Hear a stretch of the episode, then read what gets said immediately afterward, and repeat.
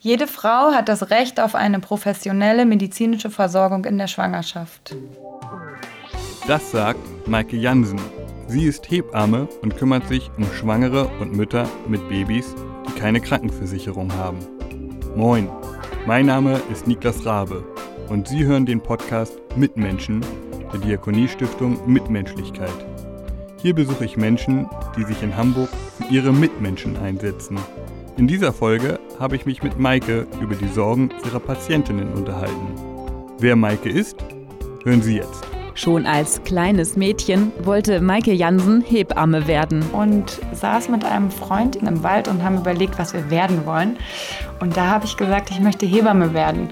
Das habe ich irgendwann dann wieder vergessen und bei meinem Examen, ich kenne den immer noch, hat er mich daran erinnert und hat gesagt, Maike, jetzt bist du Hebamme. Und zwar in einem besonderen Projekt der Praxis andocken. Die Frauen bei uns haben keine Papiere, also keinen Aufenthaltsstatus und keine Versicherung und haben immer sehr viel Leid, Gewalt, also jegliche Art von Gewalt erlebt, entweder in ihrem Heimatland, also meistens schon in ihrem Heimatland und oftmals auch noch auf der Flucht. In Maike Jansen und ihren Kolleginnen finden diese Frauen eine Vertrauensperson, denn meist haben sie sonst niemanden.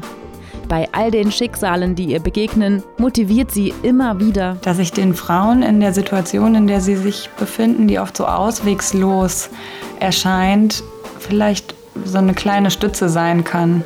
Also so ein kleiner Funken Hoffnung, den sie von unserer Arbeit hier, von unserer Hilfe mitnehmen. Und so vielleicht auch wieder Vertrauen ins Leben schöpfen.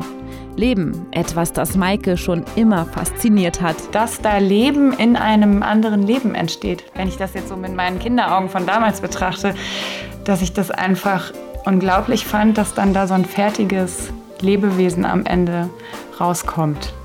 Das ist immer wieder so ein Wunder. Maike Jansen, heute zu Gast bei Mitmenschen. Hallo Maike, schön, dass ich äh, heute bei dir sein darf hier in der Praxis andocken. Du bist ja Hebamme hier in der Praxis und wenn ich mir so dein Büro anschaue, sehe ich erstmal ein ganz normales Büro. Wir haben das hier eine Schublade auf den Tisch gestellt mit ganz vielen unterschiedlichen Sachen. Wenn ich hier Folio, Foliosäure nennt mhm. sich das, glaube ich. Äh, hier ist ein Gerät. Dann, was ist das für ein Gerät? Ein Dopton. Ein Dopton, ja. was ist ein Dopton? Hallo Niklas, erstmal schön, schön, dass ihr da seid, schön, ja. dass du da bist. Ähm, Genau, wir sitzen hier in dem Büro, das wir zwei Hebammen uns mit der Sozialarbeiterin sozusagen teilen, wenn wir nicht zur gleichen Zeit arbeiten. Deswegen haben wir da eine Klappliege und können das Büro schnell auch zu unserer Hebammenpraxis umwandeln. Und hier habe ich eine Schublade, in der eigentlich mein ganzes Arbeitsmaterial drin ist. Neben meinen Händen, die ich auch immer brauche, ähm, ist hier einmal so ein Gravidarum. Da kann man die Schwangerschaftswoche mit bestimmen. Um das zu bestimmen, fragen wir, wann war der erste Tag deiner letzten Regel und dadurch kann man dann schauen, wie weit sie in der Schwangerschaft ist. Okay. Genau, hier sind dann ein paar Medikamente drin, die wir meistens brauchen. Wir geben den Frauen eigentlich hier immer Folio. Die meisten Frauen haben eine schwierige Ernährung beziehungsweise haben nicht die Möglichkeit, sich ausgewogen zu ernähren und darum haben wir immer dieses Folio, was ähm, mit Jod, Vitaminen angereichert ist, was wir den Frauen mitgeben. Oftmals haben die Frauen durch ihre Lebenssituation es auch ziemlich schwer, dass sie ähm, einen harten Bauch bekommen durch Sorgen, durch ähm, Angst, Unsicherheit, dass wir dann öfters das Magnesium zum Beispiel benutzen. Aber es ist immer je nachdem, wie es der Frau geht. Also das ist nicht grundsätzlich, dass wir das geben. Und hier ist das Doppton, ja, was du eben angesprochen genau. hattest, mit dem die Herztöne gehört werden. Ah, okay. Genau, das ist wie so ein kleines Ultraschall, das schaltet man hier an und ähm, hat dann da ein bisschen Gel drauf, so wie beim Ultraschall und kann die Herztöne hören ab einer bestimmten Schwangerschaftswoche. Das machen wir auch nicht ganz am Anfang. Ist das, das ein besonderer Moment, wenn man die Schwanger, wenn ja, man die Herztöne das ist schon hört? schön. Auch das ist immer so ein ganz besonderer Moment, äh, Moment von den Frauen auch, wo sie oft, ja, wo die Augen leuchten und einfach mal so ein Lächeln ist und wo sie merken, oh wow, da ist ja wirklich mein Baby, auch wenn sie gerade noch nicht ähm, vielleicht spüren, dass es sich bewegt. Mhm. Und hier haben wir nochmal unser Hebammeninstrument, das ist das Pinarrohr, mit dem wir die Herztöne so hören. Dann hört es natürlich nicht die Frau, aber genau, das ist so ein altes Hebammenhandwerksinstrument. Und das Blutdruckmessgerät, Und deine Hände, wie du gerade Meine gesagt hast. Hände, Wozu genau. brauchst du deine Hände? ähm, um den Bauch der Frau abzutasten, um zu schauen, wie weit die Gebärmutter gewachsen ist, um, wenn sie zum Beispiel das zweite, dritte Mal da war, zu schauen, ist die Gebärmutter größer geworden, entspricht die Größe der Schwangerschaftswoche und irgendwann dann auch umzuschauen, wie liegt das Kind, ist das Kind gewachsen, liegt es mit dem Kopf unten, liegt es mit dem Po unten und um der Frau dann auch zu zeigen, wie ihr Kind im Bauch liegt. Also das ist auch immer ganz schön. Also ich habe ja drei Kinder und dann würde ich jetzt einfach mal sagen, meine Erfahrung mit Hebammen und das, was du erzählst, du, du bist ja Hebamme, aber du machst hier in der Praxis alles das, was eine klassische, würde ich jetzt mal sagen, klassische Hebamme in einem in der Vorbereitung einer Schwangerschaft sonst so auch machen würde, als wenn Ja. ganz Genau, also wir arbeiten hier nach den Mutterschutzrichtlinien, ganz genau wie jede Hebamme das macht, Ja. weil ja auch den Frauen, die zu uns kommen, die halt diese besondere Situation haben, dass sie hier in Hamburg leben, ohne Papiere, ohne Aufenthaltsstatus, also keine Krankenversicherung haben, aber trotzdem ja auch das Anrecht darauf haben, in der Schwangerschaft gut versorgt zu werden. ja. Und da bieten wir eben genau die Arbeit an, die auch eine Hebamme, die freiberuflich arbeitet, anbietet. Und dann haben wir natürlich die Besonderheit, dass es immer intensiv ist, dass wir viel Zeit brauchen für Vertrauensaufbau, weil die Frauen ja eine ganz lange Geschichte hinter sich haben, die Flucht und Genau, aber das wäre jetzt mal die spannende Frage, wer sind denn eigentlich deine Patientinnen Ja. und Patienten? Sag mal Patienten. Mm, Ich, wir sagen immer Frauen. Okay, wer sind- wer sind deine. Frauen? genau. Ähm, also der Großteil, der größte Teil der Frauen kommt aus Afrika, aus dem westlichen Teil. Die meisten, die zu uns kommen, kommen aus Ghana. Aber auch sehr viele Frauen kommen aus den kleineren Ländern wie Senegal, Elfenbeinküste, Benin, also den französischsprachigen Ländern. Und das haben wir auch nochmal deutlich gemerkt, seit wir das Hebammenprojekt hier haben, seit 2019, dass immer mehr französischsprachige Frauen gekommen sind, weil wir auch Französisch sprechen und dass das den Frauen einfach gut tut, auf, auch auf ihrer, gut, sie haben dann meistens noch eine andere Sprache, die sie auch können, aber einfach eben, dass sie auf Französisch mit uns auch reden können. Du kannst Französisch. Genau, ich spreche Französisch und dann betreue, betreue ich hauptsächlich die Frauen, die Französisch sprechen. Und warum kommen die zu dir? Die Frauen kommen grundsätzlich in dieses Projekt, also die meisten haben die Informationen irgendwie über ihre Community, über andere Frauen, die sie schon kennen, dass sie hier Hilfe bekommen. Sie wissen, dass, sie, dass ihnen hier zugehört hört wird, dass sie hier so einen sicheren Hafen haben. Also ich finde, das merkt man oft ganz deutlich, wenn sie schon hier reinkommen. Vielleicht nicht gleich beim ersten Besuch, wenn sie dann nach dem ersten Besuch rausgehen, vielleicht, dass sie einfach mal die Schultern hängen lassen konnten, dass sie eine halbe Stunde vielleicht nicht so angespannt waren, wie sie täglich draußen sind, weil sie immer Angst haben, dass sie doch entdeckt werden, dass sie wieder zurück müssen in ihr Heimatland. Und hier haben sie einfach mal die Möglichkeit auch zu erzählen, also ja, über ihre Gefühle zu reden, über ihre Geschichte. Das machen wir immer nicht direkt am Anfang. Ja. Es geht am Anfang immer eher die körperliche Untersuchung, die Begleitung in der Schwangerschaft. Aber die Frauen öffnen sich dann doch relativ schnell hier in diesem geschützten Rahmen. Aber warum gehen die denn nicht in eine Frauenarztpraxis um die Ecke? weil sie halt keine Versicherung haben. Also sie sind geflüchtet und leben jetzt in Hamburg ohne Papiere, also sie haben keinen Aufenthaltsstatus und haben eben auch keinen Versicherungsschutz und da würden sie nicht, können sie nicht behandelt werden. Ne? Also können, Und- weil sie es nicht bezahlt bekommen. Genau, und hier in dem Projekt bei Andocken, das ist ein spendenfinanziertes Projekt und dort, ja, hier wird ihnen, werden sie unterstützt, sie werden gehört, sage ich mal. Und von dir betreut. Genau, und von meiner Kollegin. Wir Und- sind zu zweit, genau. Und was, was sind die Gründe, warum sind diese Frauen denn überhaupt geflüchtet? Es gibt unter, ganz unterschiedliche Gründe. Meistens hat es mit irgendeiner Form von Gewalt zu tun, also körperliche Gewalt, psychische Gewalt oder auch sexualisierte Gewalt. Wie zum Beispiel eine Frau, die hier saß aus Ghana, da hatte ihr Mann ihr heißes Öl über, bei einer war das einmal über die Beine geschüttet, bei der anderen über die Arme. Eine andere Frau sollte zwangsverheiratet werden und ist dann geflohen hat ihr Kind bei Freunden. Das ist auch sehr oft so, dass sie noch Kinder im Heimatland haben und diese Kinder dann bei irgendeiner Oma, bei Freunden im Dorf, äh, bei Bekannten lassen und dann fliehen, um halt von hier aus besser für ihre Familie sorgen zu können. Ne? Ein großes Thema ist gerade immer in diesen französischsprachigen kleinen Ländern die weibliche Genitalverstümmelung, dass davor große Angst herrscht. Und wenn begleitest du vor der Geburt, aber ihr, macht keine Geburten direkt, oder?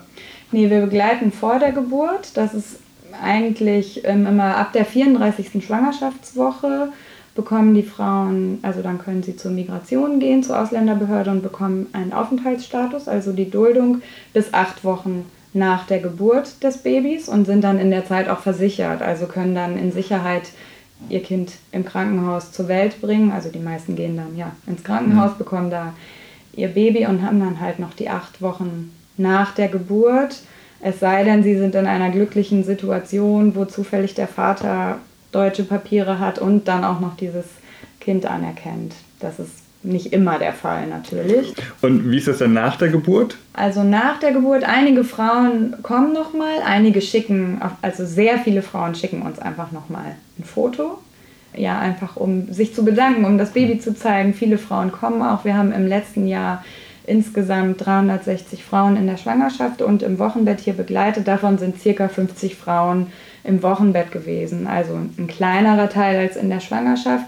Das liegt auch daran, dass sie dann in Hamburg verteilt in den Flüchtlingsunterkünften wohnen und einfach ja, da sind und da auch versorgt sind. Ne? Aber man merkt doch immer, wie gerne sie auch noch den Kontakt halten. Aber es heißt, auch nach der Geburt suchen sie, sucht ein großer Teil, kann man ja schon sagen, immer noch den Kontakt zu euch, um auch von euch begleitet und genau. betreut zu werden. Ja, genau. Also dann bist du für Mutter und Kind da. Ja, genau. Also in der Schwangerschaft ja sozusagen auch, nur ja. dass das Kind im Bauch ist. Aber es sind ja doch immer zwei Personen. Ne? Und in welchen Verhältnissen leben denn dann die Frauen und auch die Kinder? Gut, wenn sie dann die Kinder haben, wie ich gerade gesagt habe, ist es ja meistens, dass sie dann schon erst in den Unterkünften wohnen, wo sie dann ein Zimmer gemeinsam mit ihrem Kind haben, was hm. super ist. Aber das Problem ist eigentlich die ganze Schwangerschaft, dass die Frauen oftmals keinen sicheren Ort haben, wo sie sich aufhalten können. Also sie haben keine Wohnung, kein Zimmer. Bei einigen Frauen ist es so, dass sie dann nachts irgendwo schlafen können, bei irgendeiner Bekannten, die sie vielleicht über die Kirche, über die Moschee kennengelernt haben, sich dann morgens noch duschen dürfen und dann ihr Hab und Gut in die Plastiktüte packen und den ganzen Tag durch Hamburg tingeln, sage ich mal. Und das bei jedem Wetter. Also ich erinnere mich noch wieder an den Winter, als ich hier eine Frau hatte, die vor mir saß und wochenlang den ganzen Tag draußen verbracht hat und dann abends immer gucken musste, hm, bei wem kann ich denn wohl schlafen, wo finde ich jemanden, der mich irgendwo schlafen lässt. Also sehr, sehr schwierig und unsicher. Also diese Unsicherheit und Angst und Stress ist so ein dauerhafter Begleiter. Ne?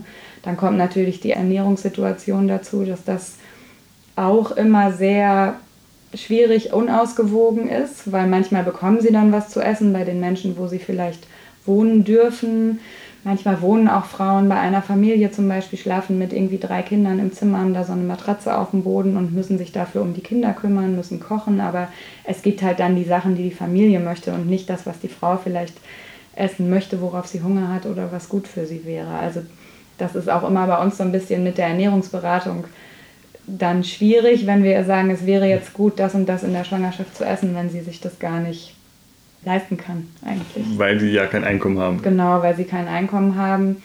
Wenn man jetzt mal die Zeit vor dieser Corona-Pandemie betrachtet, da haben viele hm. Frauen vielleicht noch geputzt, privat in Familien, aber auch diese Jobs, sage ich mal, also diese Arbeitsmöglichkeit ist für die meisten verloren gegangen, weil die also Familien dann gesagt haben, nee, wir wollen niemanden mehr im. Haus und eigentlich arbeitet keine Frau mehr. So. Also die Situation hat sich nochmal massiv versch ja, verschlechtert. Genau.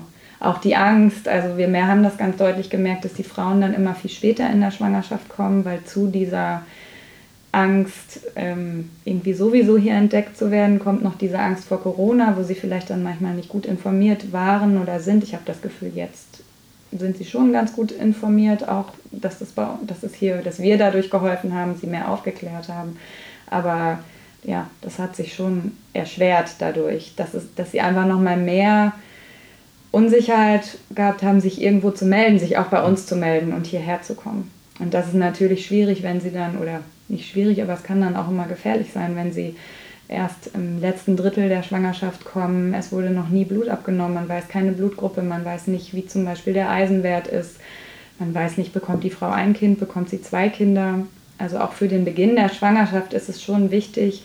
Dafür haben wir ja auch unsere Gynäkologin, die dann das Ultraschall macht und das empfinden wir auch wichtig, so wie das auch in den Mutterschutzrichtlinien vorgesehen ist, dass diese drei Ultraschalle in der Schwangerschaft gemacht werden. Und gerade das erste im ersten Triminon, um zu sehen, ist dieses Kind, ist die Schwangerschaft in der Gebärmutter oder ist sie ja. vielleicht außerhalb der Gebärmutter. Genau. Also wo es dann auch um Gefahrenabwendungen genau. für die Mutter geht. Ja, für Mutter und Kind ja. einfach. Ne? Aber man kann quasi sagen, für, wenn die Frau ins Krankenhaus geht, gibt es keinen Unterschied zu dem, als wenn sie bei einer vorher bei einer normalen Frauenarztpraxis um die Ecke gewesen wäre. Nee, sie hat ganz genau den Mutterpass. Also wir machen die Vorsorgeuntersuchungen nach Mutterschutzrichtlinien.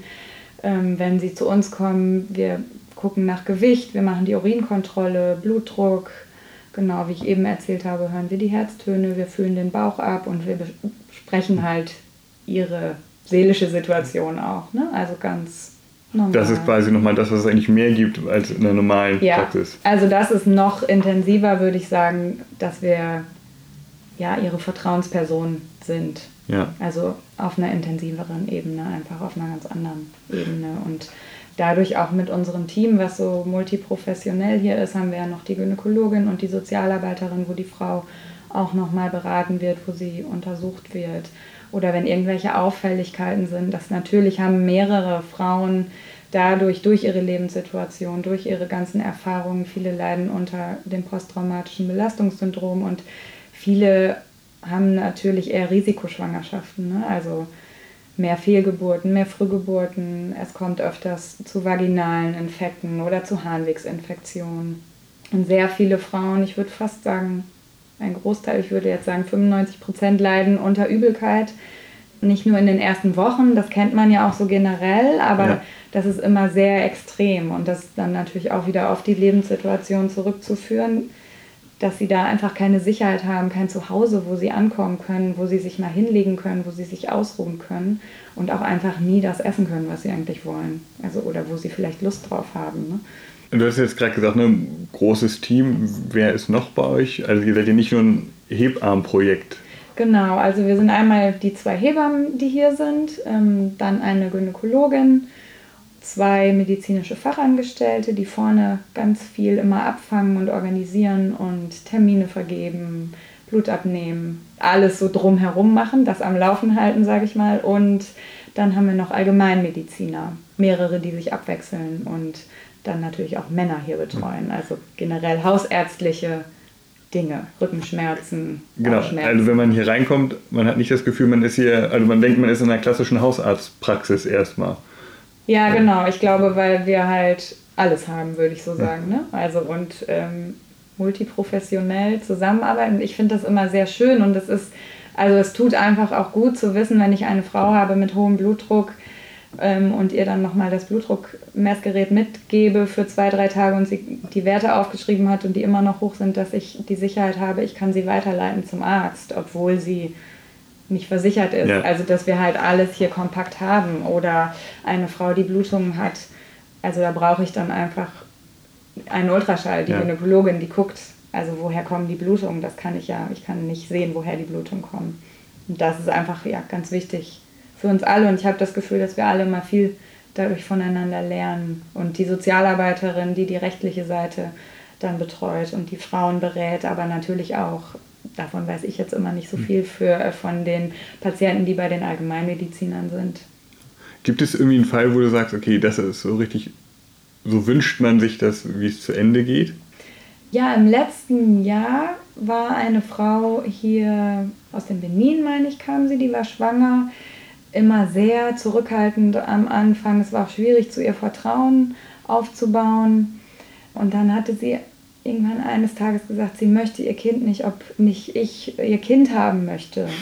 Und dann dachte ich, hm, okay, ähm, da steckt doch irgendwie noch viel mehr dahinter. Und mit der Zeit habe ich das dann irgendwie nach zwei, drei Mal, ich habe ihr dann die Möglichkeiten aufgezeigt, die es gibt. Und dann hat sie sich immer mehr geöffnet und von ihrer Geschichte erzählt. Sie hatte in ihrem Heimatland noch einen Sohn, den sie da lassen musste und ähm, ist dann aus unterschiedlichen Gründen, auch wegen Gewalt von ihrem Ehemann, geflohen und war dann hier und hatte jemanden kennengelernt, von dem sie schwanger geworden ist, der aber auch keine Papiere hier hatte, also mhm. der keine Möglichkeit, keine Duldung, kein, es bestand keine Möglichkeit, eigentlich hier zu bleiben ja. für diese Frau. Und dann haben wir irgendwann gemeinsam festgestellt, dass sie beschnitten wurde in ihrer Kindheit, also eine weibliche Genitalbeschneidung.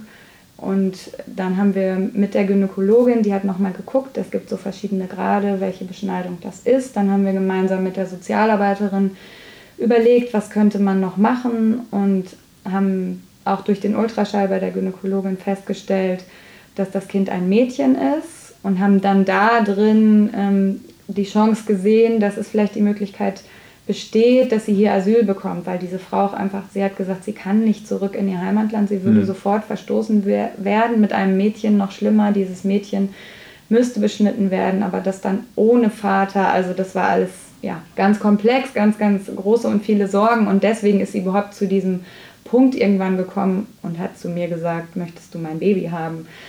Und dann haben wir ja immer Kontakt auch zu Fluchtpunkt, zu den Juristen da.